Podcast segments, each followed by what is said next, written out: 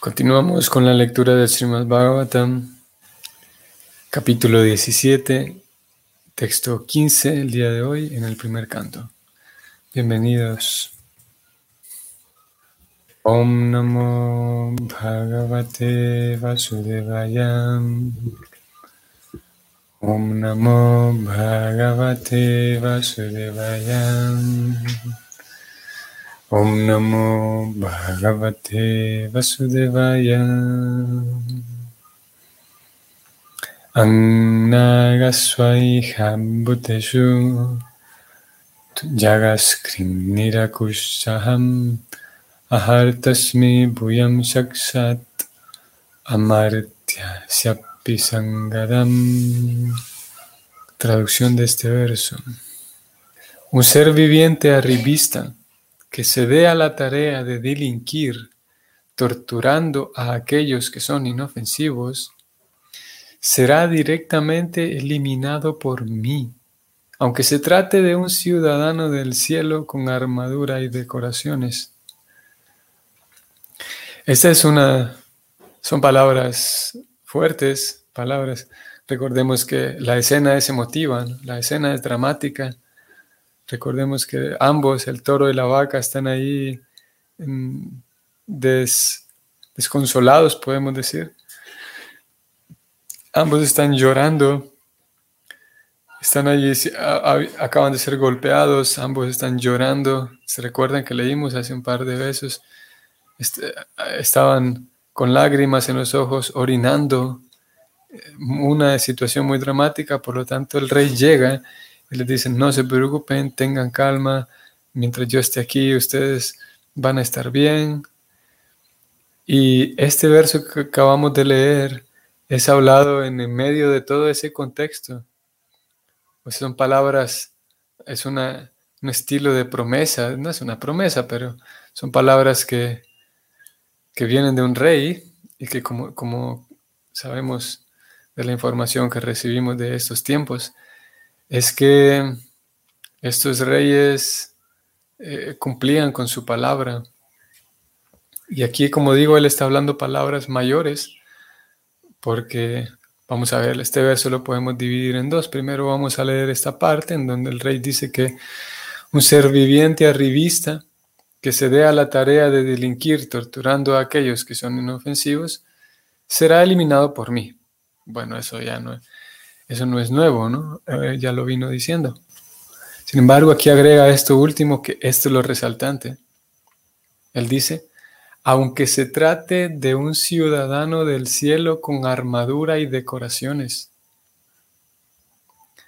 Recordemos que según la información que recibimos de, de, ese tiempo, de aquella época, es que había un contacto entre semidioses y, seres humanos.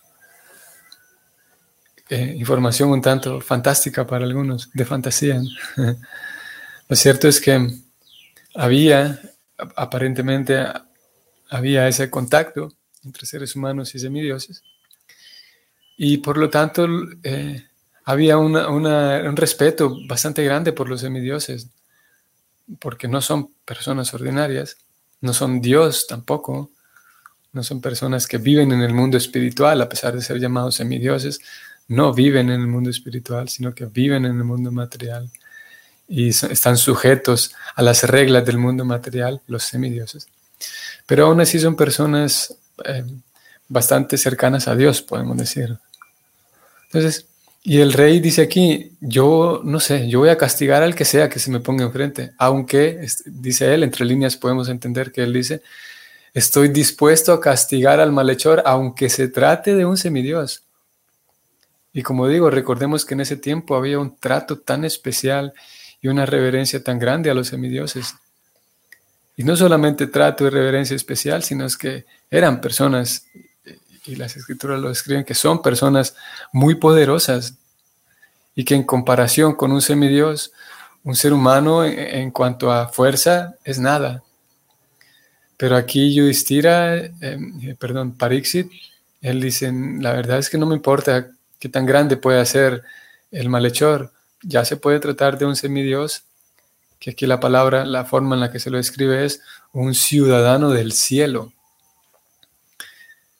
Es, es el concepto. No importa si es un ciudadano del cielo, yo igual lo voy a castigar. Él dice.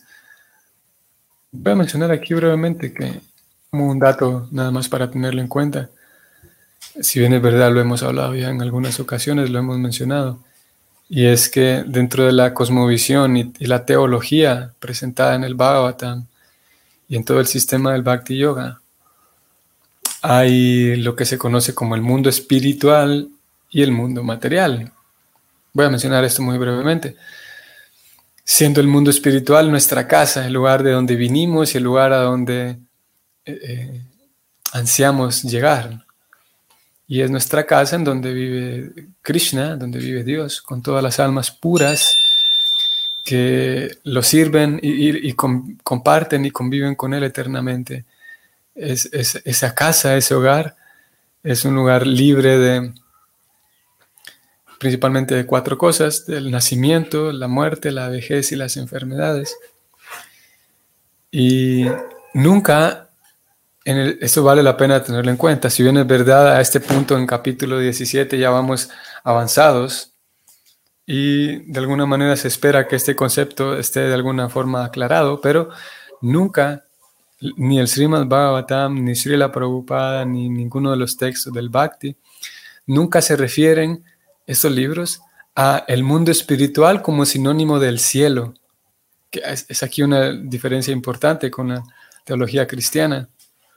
En ningún momento cuando Prabhupada o los libros directamente se están refiriendo al mundo espiritual, nunca hablan de él como el cielo. Voy a ir al cielo, quiero regresar al cielo. O se murió mi papá y por ahora ya está en el cielo. Nunca hacen esa, porque son conceptos distintos aquí. Siempre que se habla del cielo, como en este caso tengo aquí en pantalla, un ciudadano del cielo, siempre esta idea hace referencia a una persona que vive en los planetas más elevados del mundo material. Un ciudadano del cielo, en este caso, se refiere a un semidios, alguien que vive en los planetas más elevados, pero siguen siendo materiales.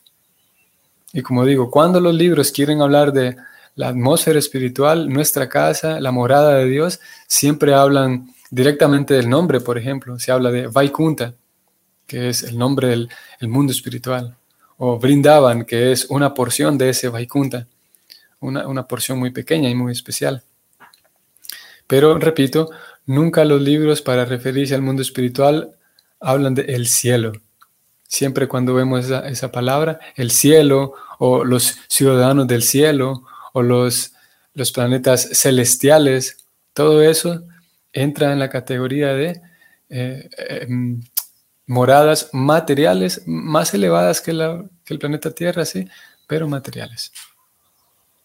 Ok, habiendo dicho eso, entonces regresamos. Parixit dijo entonces que yo voy a castigar al que sea, por muy muchas buenas armaduras que tenga, yo no le voy a tener miedo, voy a ir a castigarlo.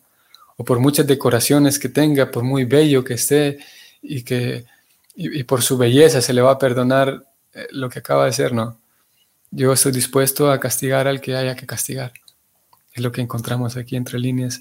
Y como digo, son palabras mayores porque definitivamente este tipo de personas, como el caso de Parixit, eh, por dos razones. Una, por ser un guerrero, por ser el rey, y otra, por ser un devoto, no, no usaban palabras a lo loco, no usaban palabras solamente de relleno,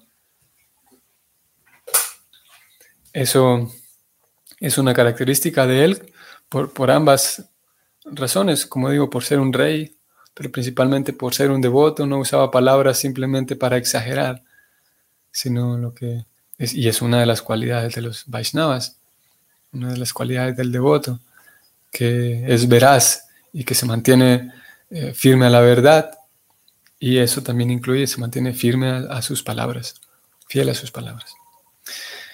Muy bien, entonces vamos al significado. Preocupada lo, lo divide en dos. En, la primera parte del significado vamos a encontrar em, una información de carácter más técnica, algunos, algunos conceptos técnicos aquí. que pueden resultar interesantes para algunos. Significado es el siguiente. A los ciudadanos del reino celestial se los llama Amara, o sea, inmortales, debido a que poseen un largo periodo de vida, mucho mayor que el de los seres humanos. Para un ser humano cuya vida únicamente tiene una duración de un máximo de 100 años, tener un periodo de vida de millones de años se considera sin duda ser inmortal. Por ejemplo, la, la Bhagavad Gita nos hace saber que en el planeta Brahma Loka, donde vive el señor Brahma, la duración de un día es de 4.300.000 años por mil. De igual modo, en otros planetas celestiales, un día es equivalente a seis meses de este planeta. Y los habitantes reciben una vida de 10 millones de sus años. Por lo tanto, como en todos los planetas superiores la duración de la vida es mucho mayor que la del ser humano, se dice imaginariamente que sus habitantes son inmortales, aunque en realidad dentro del universo material nadie es inmortal. Maharaj Pariksit desafía incluso a esos ciudadanos del cielo si ellos torturan a los seres inofensivos. Esto significa que el jefe del Estado debe ser tan fuerte como Maharaj Pariksit, de modo que pueda estar decidido a castigar a los delincuentes más fuertes de todos. El jefe del Estado debe tener por principio que el infractor de los códigos de Dios siempre sea castigado. Aquí termina el significado. Mm, antes de mencionar alguna otra cosa, voy a subrayar esto que acabamos de leer aquí. Voy a leer, Prabhupada dijo que de igual modo en otros planetas celestiales. Vean aquí nuevamente, habla de, arriba se, leímos de habitantes del cielo, ciudadanos del cielo, y aquí se habla de planetas celestiales. En ambos casos seguimos hablando de cosas materiales.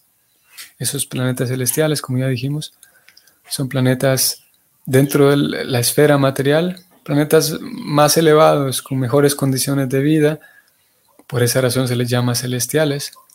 Sin embargo, no espirituales todavía. También voy a mencionar aquí también que igualmente la, forma en la que todos los textos del Bhakti usan el adjetivo divino, lo, divino, también es, es, similar a lo celestial. En este caso, se, usan a veces como sinónimos, aunque generalmente se usa más esta, ese adjetivo celestial o el cielo. Y lo divino también en muchos contextos, como es usado aquí en, toda esta literatura es, hace referencia a algo material todavía. Algunas veces Krishna, por ejemplo en la Gita, Krishna habla de su energía divina y esa energía divina es el mundo material. Y de vuelta, cuando se habla del, mundo espiritual, se, aclara directamente que este es el mundo espiritual, este es algo espiritual, esto es eh, narraciones espirituales, por ejemplo, eh, conversaciones de carácter espiritual, mantras que conectan con el mundo espiritual. Siempre que se quiere hablar de algo espiritual es directamente algo espiritual, a diferencia de lo celestial y lo divino. Un dato curioso aquí, también voy a ir aquí a, a la parte en donde puedo escribir. Si ustedes están viendo la pantalla, pueden checar esto. Ustedes habrán notado que en sánscrito a los semidioses se les llama devas. Eso es muy interesante. Devas a los semidioses y devis a las semidiosas. Esos semidioses y semidiosas son almas que no son encarnaciones de Krishna, sino que son almas diminutas como ustedes y como yo, pero que por diferentes razones el Señor Supremo las, los ha encargado de que lo, le colaboren a él, que le ayuden a él al cuidado del universo, digamos así, en pocas palabras. Y curiosamente, Devas y Devis tienen una, esa, eh, em, esa, esas palabras tienen una relación muy interesante con, con divino, lo divino, en nuestro español. Y es una idea muy similar, que lo divino, al menos como digo, en, en la forma en la que se utiliza aquí en esta literatura, lo divino todavía no es espiritual. Lo divino hace referencia a los devas, o sea, eh, seres vivos, seres humanos, en un sentido son seres humanos que tienen una lucidez mucho mayor, pero todavía no espiritual. Los devas y devis, eh, sinónimo de divino, pero todavía no espiritual. Ok. Quiero mencionar algo aquí de este texto y es que como ustedes vieron, preocupada una descripción técnica de la duración de la vida en alguno de estos planetas, que como dijimos en algunas ocasiones ya, para muchas personas o para algunas personas al encontrarse con este tipo de información en estos libros, deciden dejarlo a un lado, la lectura, porque consideran que es de fantasía, porque simplemente esto no es posible. Y Y bueno, de alguna manera es una especie de, filtro. Krishna dice la, y las escrituras describen que Krishna, él se muestra a las personas en la medida en la que el corazón está limpio, el corazón de la persona está limpio. Y es curioso, viéndolo incluso desde una perspectiva psicológica contemporánea, podríamos decir, usando, partiendo de una psicología contemporánea no religiosa. Eh, este, mismo, este mismo acto se corrobora. ¿Qué es lo que quiero decir? Krishna dice que él se muestra y él se deja comprender, él se revela a una persona en la medida en la que su corazón esté limpio, esté puro. Y obviamente en la medida en la que la persona lo desee. Entonces, si el corazón está puro, Krishna en la medida, en esa misma medida se revela. Ahora, podemos eh, imaginar, como digo, con, viendo la psicología de un niño, por ejemplo. Un niño tiene una, en ciertos sentidos, tiene una cantidad de, inocencia y de pureza en el corazón que le podemos contar una historia de fantasía y puede crecer pensando que esa historia es real. Porque en un sentido su corazón está más limpio, más, más puro, podemos decir. No puro en el sentido, hay, hay unas, una cierta pureza, de la cual habla también la literatura védica, que es otra pureza que incluso un niño no la tiene todavía, pero de alguna manera hay una pureza que sí, hay una pureza que el corazón de un niño todavía tiene, con el paso del tiempo la pierde, digamos. Pero si a ese niño le contamos una historia de fantasía, debido a la sencillez de su corazón y a la, por lo tanto, confianza, entonces puede creer que eso es una historia real, Diferente, por ejemplo, de en, general un adulto que le podemos eh, contar una historia y va a dudar de la veracidad de esta historia porque esto no concuerda con otro, porque esto no concuerda con otro y porque va a exigir cierta, cierta comprobación. Es curioso porque, como digo, todos relacionamos la pureza de un niño con, como algo real. Y al mismo tiempo, cuando mismo dentro de la teología cristiana se habla de corazón de los niños, la importancia de, acercarse a Dios con un corazón como niño. Y bajo esta perspectiva y siguiendo esta misma línea, eh, en la medida en la que nuestro corazón está inocente, está libre de, está confiado, inocente, así como un niño escucha una historia y como digo, confía en lo que le están diciendo. Y, no pone pero, simplemente se maravilla con aquel relato. Asimismo, si el corazón está limpio, Krishna nos puede contar toda la historia de su propia vida. Si, si estamos limpios, entonces nos vamos a maravillar con la historia de, Krishna, con lo que es Krishna. Obviamente la vida de Krishna, la historia de Krishna no es un relato inventado por nadie. Esto lo hemos hablado ya también en otras ocasiones. Eh, sin embargo, si el corazón está limpio y dispuesto a simplemente recibir toda esa información con la sencillez y la pureza del corazón de un niño, eh, es más posible que podamos entrar, acceder a, esa, a ese mundo tan real que es el mundo espiritual, a través de la, escucha, a través de escuchar esos relatos. Pero en la medida en la que yo entonces tengo más desconfianza, voy a leer ese tipo de cosas, voy a la pantalla nuevamente, voy a leer ese tipo de cosas en donde se me dice que hay un planeta en este universo que la duración es de 4 millones 3, eh, eh, 4.300.000 años, es, ah, multiplicado por mil.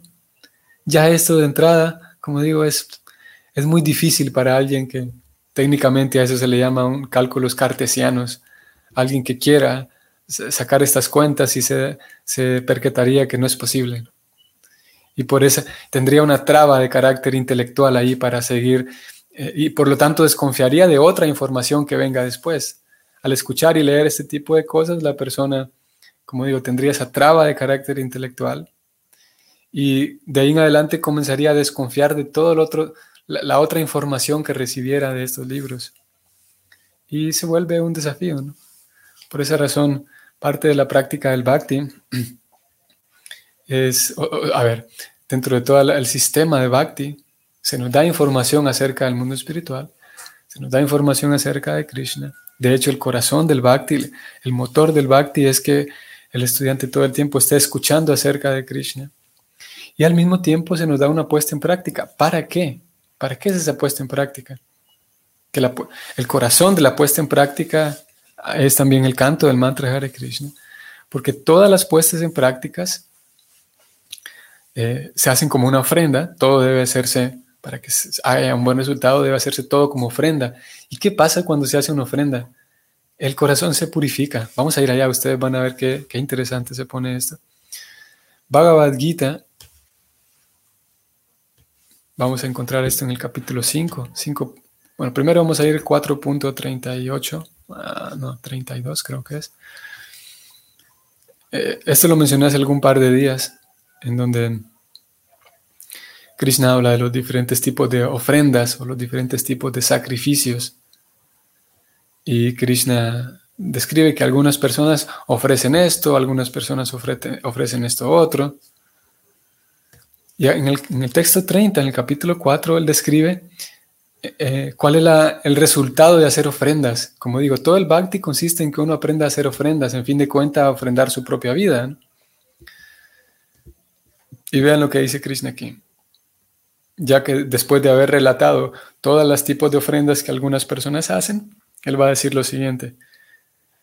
Todos estos ejecutores que conocen el significado de los sacrificios, el significado de las ofrendas, aquí está, miren, se limpian de las reacciones pecaminosas. O sea, limpian su corazón, consiguen un corazón más puro, más limpio, más inocente, para entonces, con mayor confianza, eh, escuchar esos relatos, como lo venimos diciendo. Y Krishna sigue diciendo, ellos se limpian de las reacciones pecaminosas y como han probado el néctar de los resultados de esas ofrendas, avanzan hacia la eterna atmósfera suprema. Este es 4.30, vamos a ir ahora a Bhagavad Gita 5.11. Krishna vuelve a mencionar aquí a las ofrendas y vean qué interesante, aquí también lo, lo menciona de manera textual. 5.11. Los yogis, nosotros entramos aquí en esta descripción, practicamos bhakti yoga, abandonando el apego, actúan con el cuerpo, la mente, la inteligencia e incluso con los sentidos únicamente con el fin de purificarse. Con el fin de purificarse.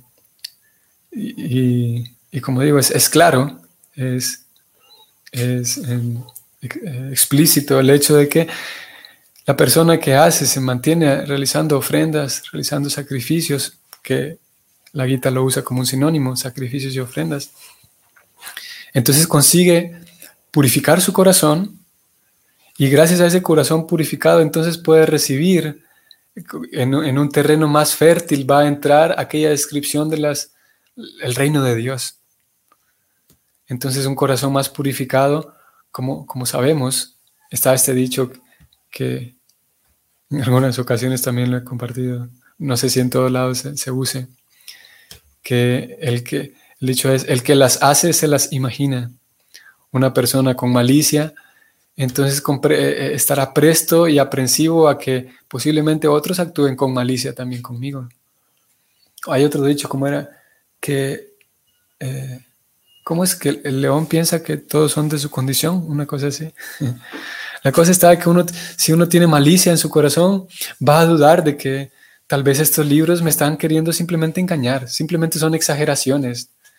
Y como nuestro corazón está ahí tan eh, dañado y tan acostumbrado a veces a engañar, tendremos esa tendencia a calcular que, o a considerar que todo esto son exageraciones. Pero a través del sistema de ofrendas nuestro corazón se purifica y una vez más puro el corazón va a comprender de manera más, eh, más suave, digamos, más, más natural, va a comprender aquellas descripciones que se dan acerca de Dios. Al mismo tiempo, ustedes sabrán, estoy yendo aquí el verso, mm, ustedes sabrán esta oración en las ocho oraciones del Señor Chaitanya, esta oración que de hecho es la primera de las ocho, comienza diciendo, Cheto Darpana Marjanam Baba Mahadava Agni Nirvapanam y continúa de manera muy bonita.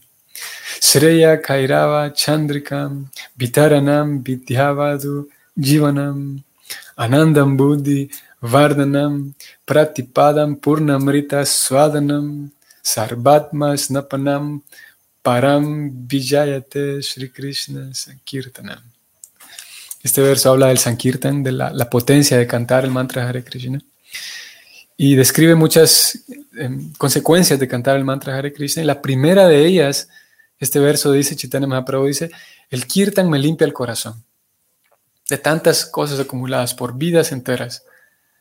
Nuevamente hablamos de la purificación y un corazón puro, un corazón más limpio, entonces es más fácil que entre, que acceda a esa realidad hermosa, a esa realidad real que es la, realidad espiritual.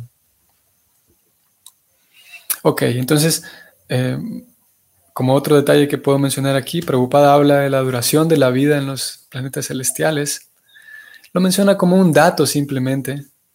Toda la, teología y la literatura Vaishnava no se centra tanto en ese tipo de, conocimiento técnico que a algunas personas les llama mucho la atención. Conocer acerca de, cosas así súper místicas y súper esotéricas de la vida. Pero lo cierto es que el Bhakti, aquí Prabhupada lo menciona y en algunas ocasiones menciona este tipo de cosas y menciona otro tipo de cosas, por ejemplo, que el universo tiene 14 sistemas planetarios y este sistema planetario se llama así y este sistema planetario se llama tal. Y hay algunas descripciones que, pueden llamar la atención de algunos. Sin embargo, el Bhakti, el punto central no es darnos información esotérica acerca del universo. Porque en fin de cuentas, cierta información esotérica no nos sirve de manera práctica. Por ejemplo, lo que acabamos de leer aquí que el planeta de Brahma dura 4.300.000 por mil años. En un sentido práctico no nos sirve de nada saber eso. Porque en fin de cuentas estamos tratando de ir a casa, regresar al mundo espiritual. Y esta es una descripción de un planeta más dentro del mundo material. Por esa razón, Preocupada no se detiene tanto a hablar de estos temas. Y algunas personas tienen la impresión de que entre más datos conozco, entre más datos esotéricos conozco de la vida, más espiritual estoy siendo. Y ese es otra, otro error conceptual. Da la impresión de que entre más teoría conozco de diferentes, diferentes civilizaciones antiguas y ancestrales, más espiritual estoy siendo. El Bhakti va en una dirección distinta y es que el Bhakti nos pone, por un lado, nos da información acerca de Krishna, este es Krishna, este es el alma espiritual, esta es la relación que hay entre ellos dos, el alma y Krishna. Y esta es la práctica, la puesta en práctica para recobrar tu naturaleza espiritual. Va muy al punto el bhakti, sin tanto detenerse en conocimiento esotérico y místico que puede llamar la atención de algunos. Porque en fin de cuentas busca que, que nuestra atención vaya a lo importante, no a la mística del universo, sino vaya directamente a Dios. Vamos a detenernos aquí. Mm. Mm, eh, hoy hemos dicho entonces a forma de conclusión, concluyo con dos palabras, la purificación del corazón es necesaria para comprender mejor a Dios, para acercarnos a Dios con ese corazón como niños, con sencillez, con inocencia, no con ingenuidad, pero con sencillez. El Bhakti nos da mucha información para que no seamos ingenuos, sino de hecho hay mucha filosofía, pero al mismo tiempo con un corazón limpio, con un corazón sencillo. Y de esa manera poder acceder, como digo, y poder tratar de manera más natural y más, sí, más natural con, con el prójimo, con nosotros mismos y hacia con Dios. Y la manera de purificar el corazón a través de las ofrendas, todo lo que hacemos, incluso el canto del mantra como una ofrenda a Dios. Muy bien. Espero que para ustedes sea un bonito día hoy y hasta mañana.